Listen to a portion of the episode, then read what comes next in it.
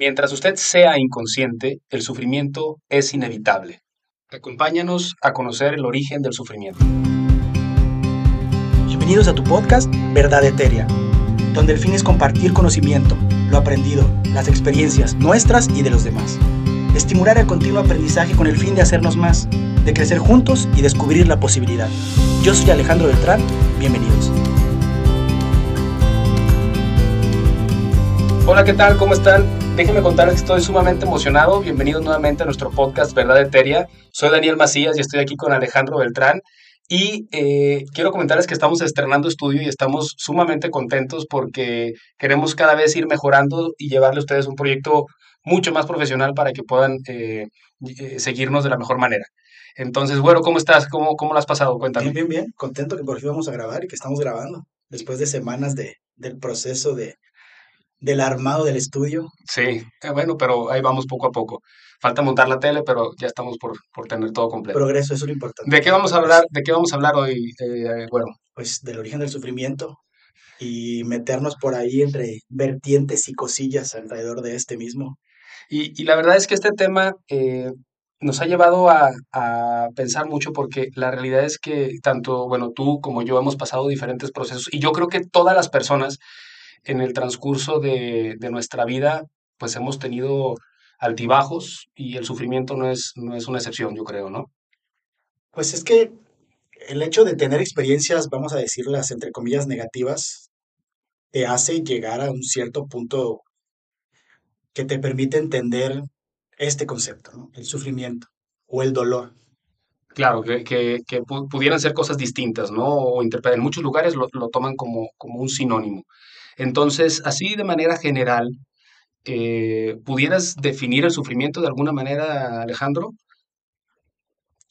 Mm, El sufrimiento, el sufrimiento es una sensación que puedes elegir o no elegir sentir. El aspecto que puedes sentirlo de forma inconsciente, basado en una percepción que tú tienes o basado en una sensación que tú recibes de tu cuerpo y que te hace responder de cierta manera a nivel emocional, mental, que te provoca algo que no es placentero. Exacto, como una, una insatisfacción, ¿no? Exactamente. Eh, como término, el concepto se define así. El sufrimiento es el padecimiento, la pena o el dolor que experimenta un ser vivo. Se trata de una sensación consciente o inconsciente que aparece reflejada en padecimiento, acontecimiento o infelicidad. Así de manera muy general y como concepto se traduce, pero nos lleva a esa pregunta que tú hacías hace rato, ¿no? ¿Existe una diferencia entre dolor o sufrimiento? Pero antes de eso, me gustaría platicar un poquito de esto que dicen aquí de manera consciente o inconsciente, o este quote que compartíamos al inicio del podcast, mientras usted sea inconsciente, el sufrimiento es inevitable. Desmenúzalo, desmenúzalo. Sí, e- e- ese, ese término es muy interesante porque nosotros como médicos, por ejemplo, analizamos la parte eh, del estado de conciencia a nivel corporal, a nivel de cuerpo, si una, existe alguna enfermedad, algún golpe en la cabeza, alguna infección, alguna situación neurológica que afecte mi estado de conciencia, es decir, que, que me lleve a no estar alerta. Eh, sin embargo, eh, este, este quote lleva, va mucho más allá, no está hablando del cuerpo como tal, ¿no? Dentro del cuerpo, si hablamos de estar inconsciente, es decir, no estoy atento a lo que está pasando en mi entorno, por ejemplo, cuando estoy dormido profundamente. Es una de las maneras en las cuales puedo estar inconsciente. O, como platicábamos, en un estado de coma, una enfermedad, estoy inconsciente de mi entorno, no sé lo que está pasando a mi alrededor. Sin embargo, el estado de conciencia va mucho más allá de la parte corporal, de la parte física, y también existe un estado de conciencia mental que va en relación al contenido de nuestro pensamiento, ¿no? Y aquí es donde precisamente eh, en muchos textos pues se platica sobre el estar consciente, pero ser inconsciente de lo que está pasando en mi entorno, ¿no? Suena, suena revoltijo, pero tiene sentido, tiene sentido. Y voy a tratar de enclarecerlo, es decir, puedo estar alerta, estoy consciente, pero puedo estar tan distraído que no sé lo que está pasando en mi entorno. O puedo estar en cierto punto, y, y esto, bueno, ¿Estás consciente tú ahorita de tu respiración, por ejemplo? Normalmente no. Normalmente no. Y ese tipo de cosas, por ejemplo, tampoco estoy consciente de, de que tal vez traigo mis zapatos puestos porque no lo estoy sintiendo o que estoy sentado no, en, eh, en la postura de mi espalda. No estamos todo el tiempo pensando en esas cosas y eso me hace inconsciente de algunas cosas que suceden a mi alrededor y puedo estar alerta y puedo estar despierto. Todo esto me lleva a mí porque yo personalmente he estado mucho tiempo de mi vida consciente, alerta, pero inconsciente, por ejemplo, de mí mismo. A nivel mental. A nivel mental, de mi pensamiento. A veces he estado inconsciente actuando de una manera, como sonámbulo, ¿no? Y de repente hay microdespertares en los que empiezas a analizar un poco más. Así lo llamo yo como microdespertares, porque muchas de las veces es que te sientas y dices, ¿por qué me está pasando esto? ¿O por qué estoy sintiendo eh, cierta insatisfacción con mi vida o mi proyecto de vida? ¿No? Y eso pudiéramos en cierto punto llamarlo sufrimiento, ¿no? El estado inconforme, inquieto, incómodo, con estrés, ansiedad, eh, siento culpa, ese tipo de emociones que se pueden traducir en sentimientos son las que me han llevado a tratar de despertar, a llevar ese ser inconsciente a un ser consciente de mí mismo. No sé si me explico con esto. Sí, sí, sí, sí, sí te explicas. Eh, y lo comentamos antes de meternos al tema fondo del origen del sufrimiento, porque precisamente el estado de estar alerta, es decir, estar consciente, pero ser inconsciente de lo que nos pasa en el entorno o ser inconsciente de lo que me ha pasado en la vida o de a dónde voy caminando, es... O que voy caminando, simplemente estar consciente de que, voy moviendo mis extremidades mientras camino. Y, y eh, ese es el, el, origen propio del sufrimiento, pero vamos a profundizarlo un poco más. Eh, como tal, bueno, ya platicamos de qué es el sufrimiento. ¿Existe alguna diferencia entre em, el dolor y el sufrimiento? Para mí sí. Para mí el dolor es algo que tú percibes y que tú lo puedes explicar mejor de forma médica, fisiológica, tú percibes algo a nivel corporal, llega a tu cerebro e interpretas, o tu cerebro interpreta algo como dolor. Esto me duele, esto me está provocando una sensación de dolor, que es totalmente física, totalmente corpórea, totalmente material. Eso es el dolor, interpretado a nivel cerebral. Cada persona tiene diferente tolerancia al dolor, que es, que es algo diferente ya, ¿no? Tú puedes percibir el dolor a mayor o menor escala. Sufrimiento es cómo interpretas ese dolor.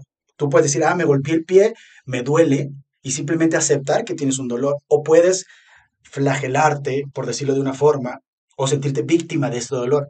Y es donde entra la, el componente del pensamiento, el componente que lleva de ahí a, un, a una sensación y a una emoción, que es donde entra el, el sufrimiento como tal.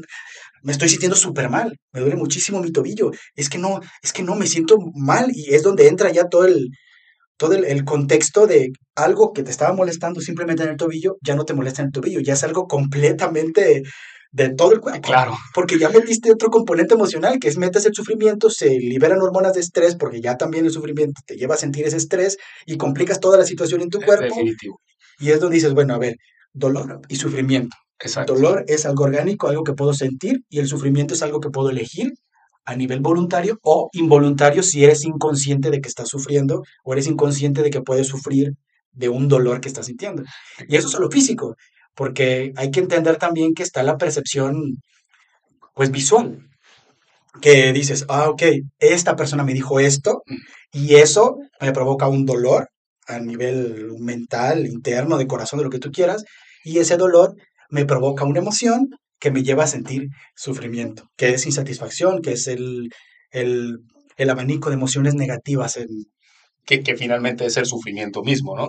Eh, ese ejemplo que pusiste es buenísimo, porque al final de cuentas me rompo el tobillo, ¿no? Tengo una fractura de tobillo y el dolor ocasionado que es transmitido, como dices tú, por el sistema nervioso, ¿no? Que para tener dolor tiene que existir ese sistema nervioso y que llegue a mi cerebro y algo pasó aquí. De hecho, es un mecanismo de defensa que tenemos todos los seres vivos que tienen sistema nervioso. Si algo me pasa, es una manera de avisarme, hey, hay algo aquí, pon atención. El problema, como lo dices tú, es qué tan grande hago lo que está ocurriendo. Me fracturo mi tobillo y, híjole, es que ya no voy a poder ir a trabajar, es que ya voy a estar limitado tanto tiempo y entonces el sufrimiento lo estoy ocasionando yo alrededor del contexto de, un, de una situación física, ¿no? Y precisamente esa es la diferencia. Si nosotros vemos como término el dolor o lo que llaman como sufrimiento físico en algunos libros, es manifestado como dolor, ese es un síntoma. Me lastimo, es, el síntoma, y esa sensación desagradable es, eh, es el mecanismo por el cual el sistema nervioso lleva el dolor a nuestro cerebro. Pero el sufrimiento es todo lo asociado a las emociones, a la percepción, a los sentimientos que lo acompañan, ¿no? Pero también puede ocurrir al revés, es decir, que yo eh, me mantengo muy estresado por cierta circunstancia en mi vida, ¿no? Por ejemplo... Algún problema, algún problema entre comillas. Un familiar está enfermo, por ejemplo, y estoy totalmente em, estresado por esa situación, porque no sé si tengo el dinero suficiente de poder atenderlo, porque no sé quién me va a ayudar a cuidarlo, etcétera. si va a sobrevivir. Si va a sobrevivir. A la circunstancia que sea, yo empiezo a darle vuelta a la circunstancia y me estresa, me estresa, me genera ansiedad, me genera estrés y a largo plazo ese estrés empieza a manifestar en mi cuerpo como pues un malestar estomacal tal vez, una gastritis y eso es bien frecuente, que tengamos el origen de algo físico que sea algo psíquico, o sea, algo mental. Es que esto es como un círculo. Tú tienes un, algo físico o algo a nivel perceptivo que te genera sufrimiento, que después te provoca un problema físico también y que a nivel perceptivo lo estás sintiendo y que te genera un círculo vicioso. Exactamente. Porque ya es, ya es algo perceptivo externo y ya es algo que estás sintiendo en tu cuerpo y ahí vas en el círculo. Y, esto, y, y es donde también hay que tocar el punto. El sufrimiento muchas veces se elige, que es lo que yo decía, a nivel voluntario, porque puedes sufrir de cosas que ya pasaron, que ya no son, y que en ese momento te hicieron sufrir tomando el concepto de sufrimiento como lo que estamos diciendo, ¿no? que tú elegiste sentirte de esa manera, o no elegiste, simplemente fuiste presa de tus emociones, de tus respuestas químicas y de todo, y te sufriste. O hacia el futuro, que normalmente el sufrimiento hacia el futuro se traduce como ansiedad. Una ansiedad de que, pues, qué voy a pasar, o con lo que dices del familiar, qué va a pasar, o, qué, o cómo se va a sentir, o voy a poder ayudarlo realmente, o no voy a poder ayudarlo. Y ni hablar de cuando tiene que ver contigo nada más, de tus proyectos personales o de si vas a llegar vivo a la quincena o no vas a llegar vivo a la quincena. O, infinidad de cosas, ¿no? Pero es donde entra ese sufrimiento, y lo pongo entre comillas, de ansiedad hacia el futuro o de sufrimiento, de emociones negativas de cosas que te pasaron en el pasado. Porque así como revives sensaciones negativas del pasado, puedes revivir sensaciones positivas del pasado. Pero como estamos adecuados para revivir principalmente las emociones negativas, es lo que nos enfocamos hacia el futuro que lo peor que puede pasar casi siempre es como, ah, mira, voy a empezar un proyecto y me enfoco en lo peor que puede pasar. Exacto. O en el pasado, que es lo peor que pasó. O sea, no revivimos como que los momentos gratos, sino estamos más enfocados porque nuestras conexiones neuronales están decodificadas de cierta forma. No, decodificadas no, están como estructuradas, integradas de cierta forma, que es lo que hace que nuestros patrones de comportamiento sean repetitivos y de pensamiento también. Exacto. Y, y bueno, eh, precisamente de ahí surge, bueno, e, el tema principal de lo que estamos platicando hoy, que cuál es la causa o el origen del sufrimiento. Ya platicamos de qué es el sufrimiento, platicamos de ciertos niveles de conciencia que nos hacen analizarlo, es decir, pensar en él. Ahora, si tuviéramos, o, de tu manera personal, y yo también contaré la, la mía, ¿cuáles son esas causas del Digo, ya mencionaste algo de ello, pero ¿cuáles son las causas realmente de que sufrimos, pues sufrimos los humanos? Porque y voy a tomar ese tema, pero creo que somos los únicos que sufrimos de los seres vivos. Somos los únicos que sufrimos, porque somos los únicos que tenemos el nivel de conciencia apropiado para concientizar esas emociones. El animal no sufre, el animal sabe que tiene un dolor o sabe que tiene que correr del, del, depredador que viene detrás de él, pero no es como que se detenga, ay, ahí viene el león por mí, ¿qué hago? ¿Corro? ¿Me quedo? ¿Espero? El, el animal inmediatamente va a resolver a sus instintos y huye. Pero no sé qué, ay, el animal me persiguió hace rato, me siento mal. No, el animal tiene que estar en estado de alerta todo el tiempo. Así como nosotros. Pero, nosotros el, pero el estado de alerta de nosotros no tiene que ser un nivel de, de estrés, que es el, ¿cómo se dice en español? El fight or flight, el, el, lucho o huyo. Exactamente. O sea, nuestro Como instinto, ¿no? Que, que, eso es de animal, ¿no? Nuestro estado de alerta se, iría más hacia el estoy presente aquí en este momento y estoy observando lo que está pasando alrededor de mí, fuera de mí y dentro de mí. Que ese sería un estado de alerta que viene en, las, en los niveles del estado de conciencia. Que, que, es la atención plena. ¿no? Sí, sí, sí. ¿Cuáles eran, los, ¿Cuáles eran los que están antes de la atención plena? Porque la atención plena era la parte como suprema prácticamente, ¿no? Exacto. Que no es tan fácil de alcanzar porque empiezas desde un cierto punto, desde el Pues desde el pensar, desde el punto de la metacognición, el metapensamiento. De hecho, los voy a mencionar ya que lo estás tomando.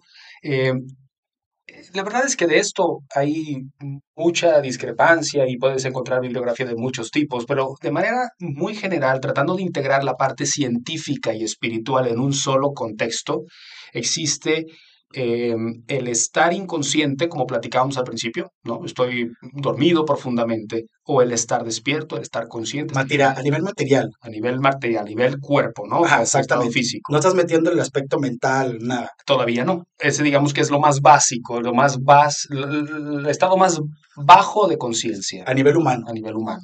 Y después viene ya cuando se empieza a integrar la mente, que obviamente es a nivel humano también, porque ya involucra el pensamiento, y que es estar consciente y ser autoconsciente. Quiere decir que yo pienso no nada más en mi entorno, sino también en mí mismo, ser autoconsciente. Y después existe un término que encontramos en libros de psicología que se llama eh, ser metacognitivo, que eso significa pensar en el pensamiento. Es decir, soy consciente de mi entorno, soy consciente de mí mismo y soy consciente de que pienso. Es que eso es a lo que voy. Ese es un punto que yo he tocado y que ni siquiera sabía que existía ese concepto. El pensar el pensamiento. Y así lo he escrito, literalmente. Pienso lo que estoy pensando. Porque es la forma de verdaderamente elegir cómo quieres responder ante ciertos estímulos. A ver, esta persona me hizo, me quitó 20 pesos de la cartera, o me quitó dinero. ¿Cómo respondo a ese estímulo? ¿Me enojo? ¿Soy presa de mi ego? Eh, ¿Lo ataco? ¿Me defiendo? ¿O simplemente acepto que pues me robaron? Exactamente.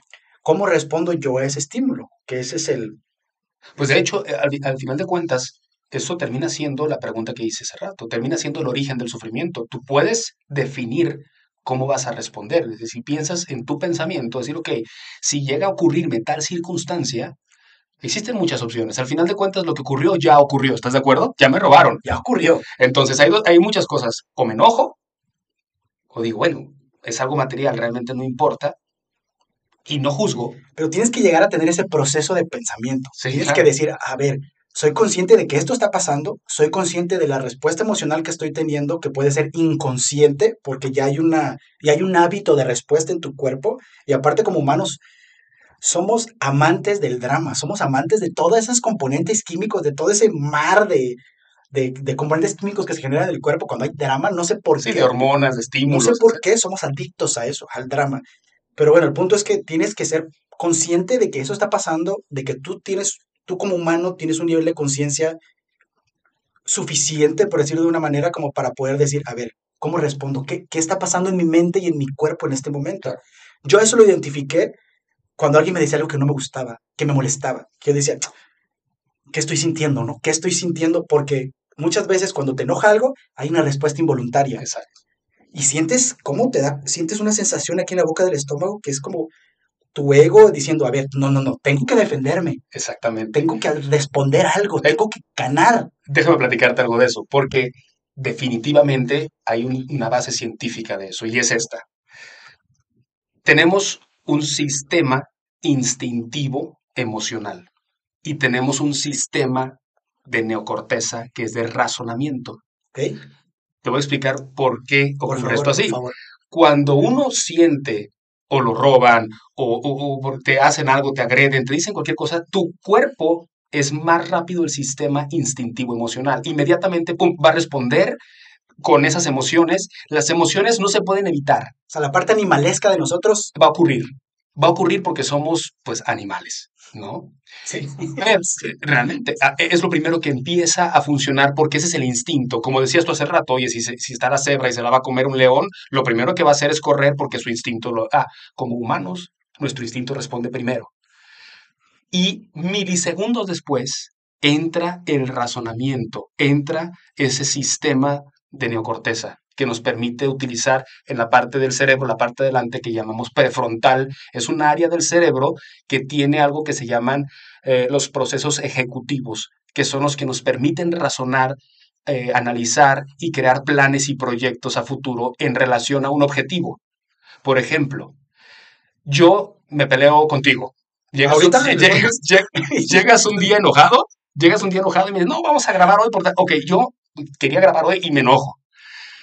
La emoción no la puedo evitar, pero puedo esperar. De ahí viene lo de cuenta hasta 10. De ahí viene lo de cuenta hasta 10. Ey, espera. Espera que pase la emoción que fue derivada de un instinto. No la sigas nutriendo, porque si tú te enfocas en la emoción, crece la emoción y se vuelve un sentimiento que se almacena en tu pensamiento. ¿Me y, ahí entra, y ahí entra una vorágine, porque de ahí te empiezas a acordar de otras cosas que también te molestaban y, sigue te molestas más y sigue expandiéndose y sigue expandiéndose y de repente estás enojado y no sabes ni por qué. Y estás sumergido en hormonas que tú mismo has creado. Y de ahí viene la parte de cuando nos acordamos de algo del pasado. Oye, es que me acuerdo que me pasó tal cosa, algo, no sé, eh, por dar un ejemplo, a un niño que tuvo tal vez algún, algún abuso, ¿no? Algún abuso físico o algún abuso eh, eh, verbal, lo que haya sido, pero recuerdas el momento y vuelves a vivir la misma experiencia nuevamente porque tú lo estás recordando y se vuelven a liberar las hormonas en tu cuerpo y lo vuelves a sentir. Y de ahí, precisamente es que funciona eso de cuente hasta 10, porque la emoción es inevitable. Vamos a vivir toda la, todo el proceso de la vida, vamos a tener ciertas circunstancias que nos, tal vez no nos van a agradar y nos van a liberar ciertas emociones. Muy probablemente. Pero de nosotros depende el cómo la interpretamos o, o, si esperamos, hey, es una emoción, estoy sintiendo tal cosa. No la sigas nutriendo. Analiza el trasfondo, es decir, ok, eso está pasando. el pensamiento. Acepta lo que está pasando y déjalo ir, porque ya pasó al final de cuentas. Sí, muchas veces somos presa de eso y es donde entran los conflictos, donde hacemos daño a otras personas cuando están involucradas otras personas y después, perdón, perdón, no, porque pues no sé qué me pasó, perdí la cabeza. Exacto. Lo que perdiste no fue la cabeza, lo que perdiste fue el control sobre tu pensamiento y sobre tus emociones. Pero como no estamos, por decirlo de cierta forma, entre comillas, entrenados, porque no lo practicamos, no practicamos, porque es algo muy simple, es simplemente piensa el pensamiento, observa qué está pasando contigo, elige diferente. Obviamente es un proceso, porque no es como que inmediato, ¿no? Elige el pensamiento y entonces vas a entender que tus respuestas involuntarias sí pueden ser voluntarias. Exactamente las situaciones de emociones y liberación de hormonas no es una situación realmente voluntaria, pero el que hago ante ese estímulo sí es voluntario. Y eso es lo que nos hace pues poder llegar a este punto de conciencia que platicábamos, una metaconciencia o ser metacognitivos es estar consciente y ser consciente de mí mismo, de mi entorno y de mi pensamiento. Y eso es un nivel de conciencia altísimo que, como dices tú, no es fácil. Y es todo un proceso que uno tiene que ir experimentando y que obviamente eh, tú puedes preestablecer o tener ya un pensamiento de si me llega a ocurrir tal cosa, yo ya sé que tengo que responder de manera más tranquila o pensar. Y de ahí apenas es, digamos, el comienzo de cómo vamos a empezar a controlar nuestro, nuestras emociones y todo. ¿no? Es que no somos presas del ayer. O sea, uno llega a pensar que eres presa del ayer, ¿no? Eres presa de lo que pasó y, y así soy. Y así voy a ser toda la vida. Exacto. Pero no somos presas. O sea, yo puedo poner mi ejemplo. Yo era súper temperamental cuando estaba más chavo, pero increíblemente, o sea, eso de que te dicen algo y pum, truenas y todo el mundo a tu alrededor explota. Hay 300 mil volcanes alrededor que están explotando y todo el mundo te odia y tú odias a todo el mundo y no quieres saber nada de nadie ni de ti mismo. Pero yo dije, a ver, o me pregunté, a ver, esto me gusta de mí, esto es algo que me sirve para la vida, esto es algo que sirve para mis relaciones interpersonales, esto es algo que me beneficia o me perjudica. Y entonces dije, bueno, ¿cómo puedo, cómo puedo trabajar esta parte? Que al final es un proceso de trabajo, o sea, es una, alcanzar la maestría o ese nivel de, conciencia en esos estados, no es, no, vamos a decir que es complicado porque hay un camino A, B, C que, que no es complicado, pero es un proceso a lo mejor tedioso porque es estar ahí machacándole, machacándole, machacándole, y estar ahí detrás, y estar ahí detrás, y estar observando, y obviamente te vas a equivocar y en algún momento va a pasar, pero bueno, el hecho de estar consciente, de dejar de lado esa inconsciencia y lo que me equivoqué, fui presa, tomo esos 10 segundos, me alejo un momento y entonces regreso para poder ser parte, pero como la persona que yo quiero, no reprimiendo una emoción, simplemente observando esa emoción, que es cuando ya llegas a niveles más altos de conciencia, que es, pues, es un proceso largo, pero ya observas esa emoción y dices, ok, estoy sintiendo enojo, ¿cómo interpreto este enojo? ¿qué voy a hacer? ¿Lo voy a reprimir y simplemente lo voy a guardar para sacarlo en otra situación en la que mi ego explote y ataque yo a esa persona? O simplemente, ok, me enojé, lo sentí, lo expreso si lo quiero expresar, o simplemente lo estoy aceptando, lo estoy soltando y estoy siguiendo en mi presente, que al final, pues, ¿cuál es el punto de estar enojados? ¿Cuál es el punto del conflicto? En, el, en el pasado o en el presente te puede servir, si lo ves de, esta, de cierta manera, para aprender algo, para sacar algo provechoso de eso que pasó o eso que está pasando. Pero más allá de eso, tener conflicto y tener problemas con una persona o en general no tiene ningún tipo de sentido. Absolutamente ningún tipo de sentido. Nada. Más allá de nuestro proceso de evolución para llegar a cierto nivel que en teoría es parte de nuestra naturaleza. Claro. Eh, es eso mismo que comentas en algún punto me lo pregunté. En, por ejemplo, en el, en el si el, el perdonar, por ejemplo, tiene realmente eh, sentido. ¿Y, ¿Y por qué lo comento? Porque si uno llega a ese punto que tú comentas de la aceptación como tal de nuestro pasado, ¿no? de lo que nos ha pasado. No tiene ningún sentido vivir cargando con ese sufrimiento o cosas que nos han pasado. Entonces uno, al final de cuentas, ya pierde el sentido de perdonar porque ya está en un estado de aceptación. No tengo que perdonar. Pero creo que es difícil llegar a ese punto de aceptación sin haber perdonado. Quiero llegar a esa situación, es decir, uno empieza a avanzar en esta escala de conciencia, de ser autoconscientes y todo, y en ese punto de autoconciencia uno identifica algo de su pasado o tal vez de su futuro que lo ha estado afectando. Y el perdonar me lleva a otro estado de conciencia un poco más alto. Digo, eso ha sido mi experiencia eh, de manera personal. Igual yo también... Igual mía, igual mía. ha sido un proceso en el cual yo tuve que primero perdonarme a mí mismo eso, eso, eso es primero que todo. Exacto. Por ser parte de esa experiencia, por haber respondido como respondí, por haber actuado en la forma que actué en ese momento, pues me perdono, soy humano, me equivoqué, lo acepto, ¿no? Y, y, sabes qué, al final de cuentas era inconsciente en ese momento y actuaba según mi instinto o las circunstancias, pero llega un momento en el cual despiertas o en el piensas analizar cómo pienso y, y llega un momento en el que dices, hey, te perdono y eso nos lleva a un estado como de aceptación personal. Me acepto como soy, me acepto que me ha pasado tal o tal cosa y entonces me perdono a mí mismo. Y también yo personalmente tomé la decisión de eh, enfrentar la situación e ir y perdonar a cada una de las personas que quizá me hubieran afectado en el proceso de mi, de mi desarrollo en cierto punto. Pero llegué a una conclusión que es muy interesante y fue que la gran mayoría de estas personas ni siquiera habían sido conscientes de que, me, daño. De que me habían hecho daño. ¿Y sabes a lo que me llevó eso, Alejandro? Me llevó a decir a cuántas personas no he afectado yo. Sin darte cuenta. Sin darme cuenta. ¿Cuántas personas he afectado yo de manera inconsciente? Y es entonces que hasta me genera cierto pues, sufrimiento. sufrimiento el decir que he afectado a alguien y no lo he notado, imagínate.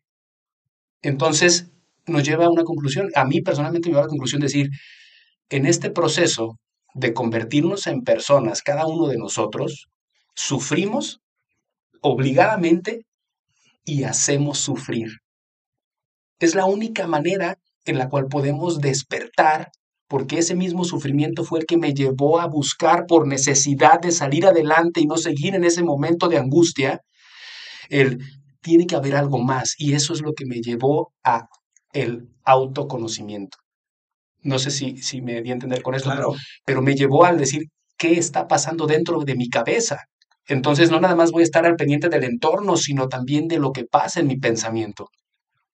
Sí, ¿qué, estoy generando yo con ese proceso? Y, y es que tú para llegar a ese punto tuviste en cierta forma que llevar un proceso reflexivo complejo, porque no llegas a ese punto nada más así de, ah, ok, o sea, un proceso reflexivo complejo, un proceso de trabajo personal interno, de tiempo, en el que dices, esto pasó, esto está pasando, acepto esto y estoy dispuesto a trabajarlo porque también tienes que estar dispuesto a trabajar en ello, a perdonar, o sea, y que al final no se nos enseña aceptar que podemos estar equivocados y que lo más probable es que estemos equivocados. Que lo que sabemos en, en, nuestra mente, en el contenido de nuestra mente, lo más probable es que pueda estar equivocado. Y el ego, ya para ir un poquito cerrando en contexto y tema, el ego es, es, principalmente la causa por la cual uno no quiere equivocarse. No nos permite nuestra mente equivocar, no quiere que nos equivoquemos, no acepta que estemos equivocados. Y eso es el primer obstáculo que tenemos que enfrentar para poder llevar a un estado de autoconciencia o de pensamiento del pensamiento propiamente, ¿no? ¿Y qué es el ego? Es el ego. Al final, el ego, para mí, eh, bueno, para mí el ego es algo que se ha ido formando desde que nacemos y que vamos creando como cierta armadura. En algún momento, si, si alguno de ustedes ha leído, o, tú, güero, el libro del El Caballero de la Armadura Oxidada, es, es un libro impresionante que te puede resumir ese término ego.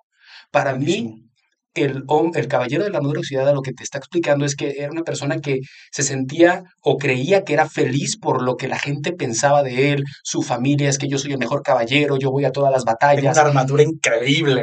Ellos me ven y yo tengo una armadura fenomenal. Soy honorable. Esa armadura es el digamos que la personalidad de cada persona, es decir, es desde que nacemos nos em, empezamos a estar en ese bombardeo de Estamos información. Invadidos de todas partes, de todas las líneas, estamos invadidos completamente de información. Por ejemplo, yo, yo, soy un bebé y empiezo a llorar y me regañan porque lloro. Entonces empiezo a generar dentro de mi pensamiento que está mal llorar. O, ah, o si lloro, el contexto en el cual me encuentro se vuelve incómodo. Entonces mejor evito llorar. Y empiezo a generar una personalidad tal vez reprimida. Las percepciones que tienes de todo. Exacto. Me empiezo a ser como introvertido y evito entonces, eh, y ya empiezo a crear y hacer cosas que, ah, mira, yo sé que si hago mi tarea mi mamá se va a poner contenta, entonces me vuelvo, eh, empiezo a quiero que mi mamá esté contenta, entonces siempre voy a hacer mi tarea. Y entonces empiezas a crear tú, en tu pensamiento, tu ego, tu personalidad. Tu propia personalidad. Y haces ciertas barreras que si, tú, si bien tal vez tú querías hacer otra cosa, pero notabas que eso afectaba o generaba un ambiente incómodo, lo evitas para que no se genere ese ambiente y empiezas a crear esa armadura que dicen en el, libro. Y esa armadura también hace que la gente como que te admire, pero no te conoce a ti porque tú estás dentro de esa armadura y no puedes tampoco salir tan fácilmente, o, más bien tu mente no te lo permite. Ese es el ego para mí. El ego es el yo, pensar en yo, en el que me quieran a mí, en yo voy a mantener a todos satisfechos, no voy a hacer tal cosa porque los incomoda, pensando en que yo voy a estar más cómodo también. El ego es pensar en mí, nada más y, a mi criterio, es lo opuesto al amor. Total. Y además, final... Es que es, el ego es parte del, del, estado de conciencia a nivel material, Juan, porque al final es, es, tienes que pelar esas capas de ti mismo para poder llegar a esa parte de ti que es más real que todo lo que tenemos enfrente de nosotros y que es precisamente amor. Y quiero dar un ejemplo del ego. El mundo es una obra de teatro. Alguna vez escuché una canción. Creo que se llama Blue la canción o no sé. El mundo es una obra de teatro y todos somos personajes. El ego es el personaje que tú interpretas en este mundo. ¿Qué personaje soy yo? ¿Cómo soy ante el mundo? Si tú describes, a ver, mis cualidades, mis características, este es el personaje que voy a interpretar.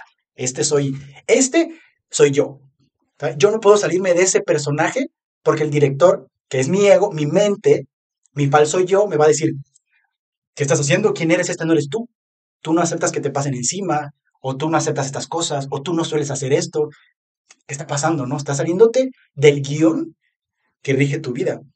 La vida es una obra de teatro y todos somos personajes viviendo esta obra de teatro y cada quien vive su personaje toda la vida o lo va cambiando según vas sintiendo que es necesario y práctico y beneficioso para su vida y la vida de los que le rodean. Al final de cuentas, es mi vida y la vida de lo que me rodea, ¿no?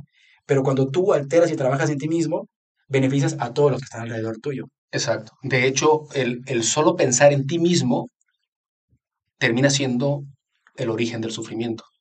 El solo pensar en ti mismo, en lo que me ha pasado y en lo que me voy a convertir. ¿Me explico? Se escucha como, como, bueno, paradójico, pero es la realidad. Hay un quote que dice, entre mayor sea mi estado de conciencia, menos me identifico conmigo mismo y más con mis semejantes o los demás. Es cierto, es cierto. Te empiezas a olvidar del yo porque empiezas a conectar con esa parte tuya del ser. Y es que al final, hace rato te lo mencioné, pero es, nosotros somos seres humanos y estamos acostumbrados a ser hacedores humanos. Pero somos seres, somos seres sintientes, somos seres energéticos, somos seres espirituales teniendo una experiencia humana. y se nos olvida. Y la palabra emoción, si tú la, si tú la desmenuzas, es energía en movimiento. ¿Sabes? Y todo este universo es energía.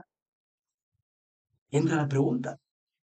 Todas las emociones que estoy sintiendo están generando una energía que me está provocando qué? Puntos suspensivos en mi vida y en la vida de los demás. Ahora, si yo elijo mis emociones, que es energía en movimiento, y este universo es energía, y estoy impactando el universo con esa energía, ¿qué va a pasar en mi vida en presente y en futuro? Y estoy siendo consciente de lo que va a pasar, porque en cierta forma sí podemos prever lo que va a pasar. Es un tema ya más profundo y que no es tema de este podcast específico, pero vale la pena recalcarlo y tomarlo en cuenta. Y, y, que puedes predisponerlo si entiendes tus emociones, es decir, eh, el, estar recordando una emoción de mi pasado, de algún daño que me ocurrieron, estarlo continuamente recordando, está eventualmente está liberando en mi cuerpo cierta energía, como lo dices tú y esa energía va a traer más energía fin y eventualmente me seguirán pasando cosas. El, el, ejemplo tal vez más, este, quizá tonto, pero cuando me levanto y me pego en el dedo chiquito del pie y ya empezó mal el día, me levanté por el pie izquierdo y entonces en mi cabeza ya estoy pensando en que todo va mal y le pongo la licuadora y no le pongo la tapa y hago un cochinero y al ratito voy por el carro y voy enojado porque me tocó el alto y entonces todo mi día empieza porque mi primera emoción no la controlé, dije, no pasa nada, me dolió, listo, y de aquí para adelante todo va a estar bien. Al contrario, ya empezó todo mal, empiezo a gritar, hago tal cosa, llego tarde por los niños, me regaña mi esposa, etcétera, etcétera, etcétera, ¿no? Entonces uno predispone a. Es como una ola. Comienza la ola y tú te subes a la onda de la sensación, porque no estamos hablando de un optimismo, de un, de un. Hay un término que es como positividad tóxica, algo así. No, no, no. O sea, simplemente ser consciente de tus sensaciones y subirte a la ola que tú te quieres subir y saber que esa ola, independientemente de la sensación que tú estés sintiendo, sea positiva o negativa, entre comillas, se va a ir expandiendo.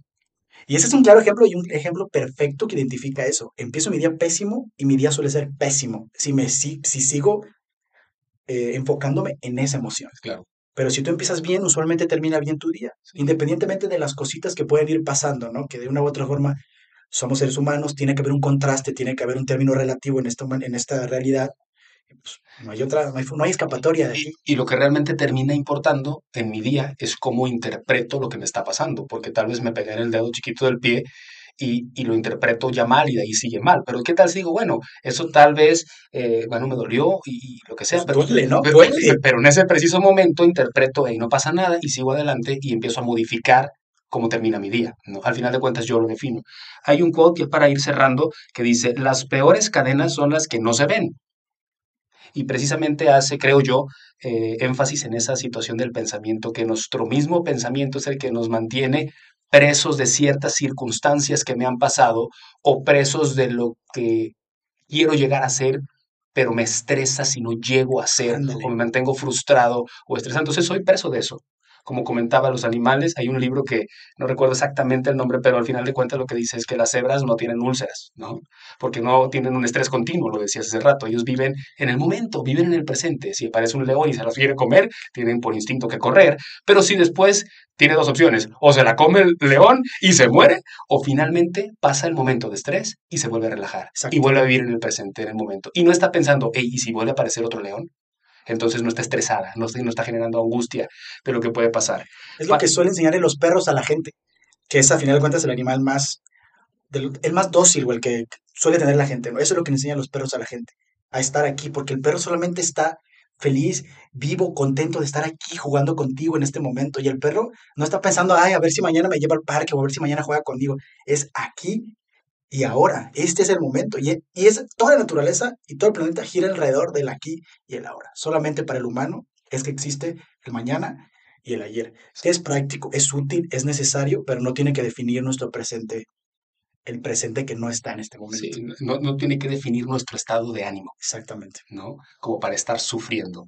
Hay una tabla eh, que, que eh, fui creando después de leer cierto, ciertos temas en relación a esto, que quiero comentarla y eventualmente la podemos llegar a compartir tal vez en redes o, con, los demás, que dice el origen del sufrimiento. Entonces, puede estar definido por hechos y recuerdos eh, en, mi, en mi pensamiento del pasado. del pasado, y el tiempo entonces es el pasado.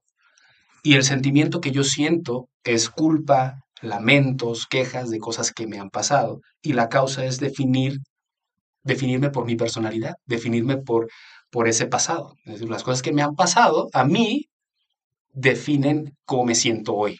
Y eso es un error. Al final de cuentas, ese es el origen del sufrimiento. Y la otra cara de esto es enfocarse en el futuro, en donde en el contenido de mi pensamiento están los deseos, las metas, las expectativas, una situación de mejoría continua, quiero ser, quiero ser mejor, y que no está mal, pero no debo de eh, definir mi, mi manera de sentirme en relación a eso. Los sentimientos que sientes es esa frustración, ansiedad, estrés, preocupación de qué tal si no lo logro, ¿no?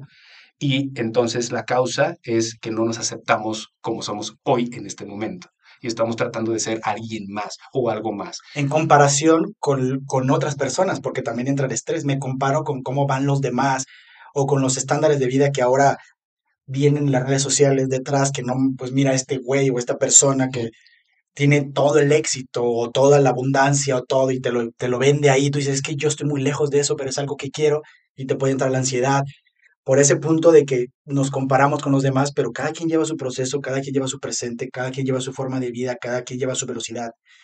Y está bien. Y está bien, aceptarla. Mira, un ejemplo tal vez, y ya para cerrar. Pero ahora sí cierra. Sí, yo cuando estaba estudiando medicina y lo ves en tus compañeros, ¿no? De todo el tiempo te estás comparando con los demás. Cuando entras a la carrera de medicina, una gran, no todos, pero una gran cantidad de los estudiantes quieren llegar a ser especialistas y eso lleva un proceso. Hay una competencia brutal. pero eso es en todo el mundo y en todo, ¿no? En todo. Lo comparo de manera personal con la carrera de medicina porque es lo que yo he experimentado, pero cuando uno dice, bueno, cuando yo sea ya especialista voy a estar en ese punto de aceptación porque ya me acepta, eh, ya, bueno, ya me siento que cumplí en cierto punto mi propósito de vida, ¿no? Ya soy alguien, a ojos de la sociedad. Me convertí en alguien. Y les voy a ser muy honesto, después de un proceso, claro, difícil de estudiar, de estar trabajando, llega un punto en el cual te dan tu título, eres especialista y no crean que en cuanto recibí la hoja dije, ah, ya, me siento pleno y estoy totalmente feliz. Estaba en cierto punto contento, pero es algo que no cambió quién era yo ni mi manera de pensar. Y al final de cuentas, esa situación de frustración y estrés de poder llegar a ser médico en el momento en que lo fui, o en el momento en que me convertí especialista, sí me, me convertí en tal vez un ser querido eh, por tal vez a las demás personas. Tal vez mi mamá estaba muy contenta de que lo había logrado, tal vez la sociedad, ay, él es el médico, él es especialista, ya terminó. Es Dani el doctor. Dani el doctor. Y, y, al final de cuentas es esa misma personalidad de la que platicábamos del caballero de la madre oxidada. Es la aceptación de la sociedad. Pero ¿qué tanto me aceptaba yo a mí mismo? ¿Qué tanto había puesto atención en mi pensamiento? ¿Estaba yo realmente contento de convertirme en el médico? ¿Era realmente lo que quería o lo que la sociedad quería de mí? Es entonces que dejemos de identificarnos con lo que la gente quiere de nosotros o las ideas que traemos de nuestro pasado y empecemos a vivir y presenciar el hoy, ¿no? Empecemos a disfrutar el momento porque así como, y se va a escuchar medio mal, pero como los animales que viven en el momento, en el presente, sin estar estresados de lo que va a pasar, ni estar sufriendo culpas de lo que pasó, simplemente disfrutar el momento. Y para cerrar... Ya ciérrale. Además quiero decir algo en relación a eso, una frase que, que leí ser el mejor y ser el mejor que puedes ser son cosas diferentes. Y la respuesta que tienes dentro de ti es bien diferente. ¿Sabes? Uno es, una es competencia, la otra no. Exacto. Y lo importante es que todos nosotros, sin importar lo que piensen las demás, demos siempre lo mejor de nosotros mismos. Nadie más va a saber si lo estamos dando o no, solo nosotros. Y voy a estar tranquilo, yo, y voy a dejar en cierto punto de interpretarlo como sufrimiento si di el máximo de mí. ¿Sí me explico? Total, total. Solo para cerrar, es una pregunta. ¿Se puede dejar de sufrir? Sí. Yo creo lo siguiente. En el proceso de convertirnos en personas, como lo decíamos previamente, en, en ese proceso pasamos de diferentes etapas de conciencia, diferentes niveles de estados de conciencia. En los primeros estados de conciencia es como se empieza a interpretar el sufrimiento pero en los niveles más altos de conciencia, cuando ya comprendo de dónde se origina, que en este caso, a manera de resumen, es del pasado y del futuro y de no vivir en el momento, en el presente, es entonces que si no has llegado a ese estado de conciencia en el cual interpretas, entiendes tu pensamiento y analizas lo que ha pasado y hacia dónde voy, que se puede empezar a dejar de sufrir. Van a ocurrir diferentes circunstancias en nuestra vida todo el tiempo. ¿Cómo lo interpretamos? Es si sufro o no sufro. Dolor voy a presentar porque va asociado a mi estado del sistema nervioso. Si me golpeo, si me lastimo, el dolor es algo propio, de, es, es algo propio del ser humano. Pero el sufrimiento, el sufrimiento sí podemos interpretarlo. Y bueno, muchas gracias a todos por escucharnos. Em, la verdad es que fue un placer poder estar aquí con ustedes y contigo, Güero. ¿Algo que quieras agregar? Nada, todo. Nos vemos en el próximo recuerda, lo único que existe es el aquí y el ahora.